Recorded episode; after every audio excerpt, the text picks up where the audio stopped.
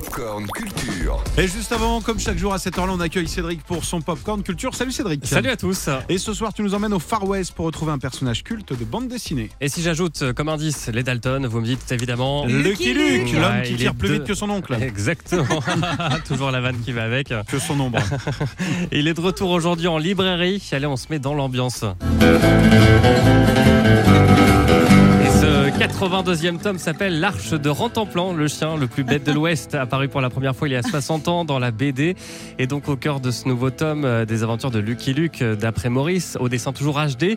Et au scénario, l'auteur Jules qui a imaginé le personnage d'Ovid Bird, inspiré du créateur de la SPA aux États-Unis. J'ai imaginé euh, un personnage qui, au départ, mu par les meilleures intentions, veut un petit peu mettre les animaux à l'abri, il crée une espèce de refuge, mais comme il devient très riche, il est manipulé par un gang de desperados véganes qui vont établir une tyrannie. Du coup, la ville consacrée au bétail, ville de cow-boys, Cattle Gulch, va être renommée Veggie Town. Et imaginez, euh, voilà, un Far West qui serait dirigé par Sandrine Rousseau. Forcément, ça fait des étincelles. Fini les barbecues et Lucky Luke va devoir, avec sa sagesse habituelle, rétablir une forme d'équilibre, sachant que si Lucky Luke, euh, tout d'un coup, euh, s'arrêtait, comme il s'est arrêté de fumer, s'il s'arrêtait à manger de, la, de manger de la viande et s'il perdait son job de cow-boy, il serait quand même aussi un petit peu embêté. Ah, vous l'avez compris, une thématique inspirée de nos préoccupations contemporaines. hein.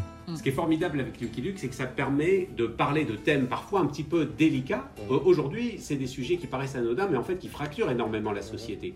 La chasse, l'élevage, la maltraitance animale, euh, les questions alimentaires. Euh, Lucky Luke, lui, il donne la parole à tous les protagonistes. Donc ça met en scène, je dirais, le débat. Ah, tiens, et si je vous dis pangolin, vous pensez à quoi?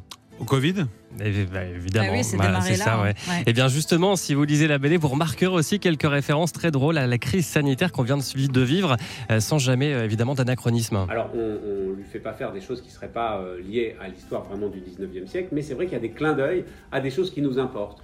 Et donc, quand on parle de distanciation sociale, parce que Lucky Luke essaye de disperser une foule qui veut lyncher un innocent, bien sûr, on pense à des choses qui nous ont euh, occupés pendant pas mal d'années. Et c'est ça, en fait, ce que faisait déjà Goscinny, c'est-à-dire y mettait des éléments de sa propre époque au moment où il écrivait les scénarios, et c'était encore plus rigolo. Voilà, c'est donc le quatrième tome de Lucky Luke signé Jules avec euh, HD au dessin depuis 20 ans. L'Arche de Rentemplan est donc euh, dispo depuis ce matin en librairie. Il s'en est écoulé plus de 300 millions euh, depuis la naissance du cowboy solitaire. Merci Cédric. On te retrouve tout à l'heure pour l'info. Et voici Simple Plane sur Virgin. Retrouvez toute l'actu gaming, ciné et musique avec Cédric Lecor de 16h à 20h sur Virgin Radio.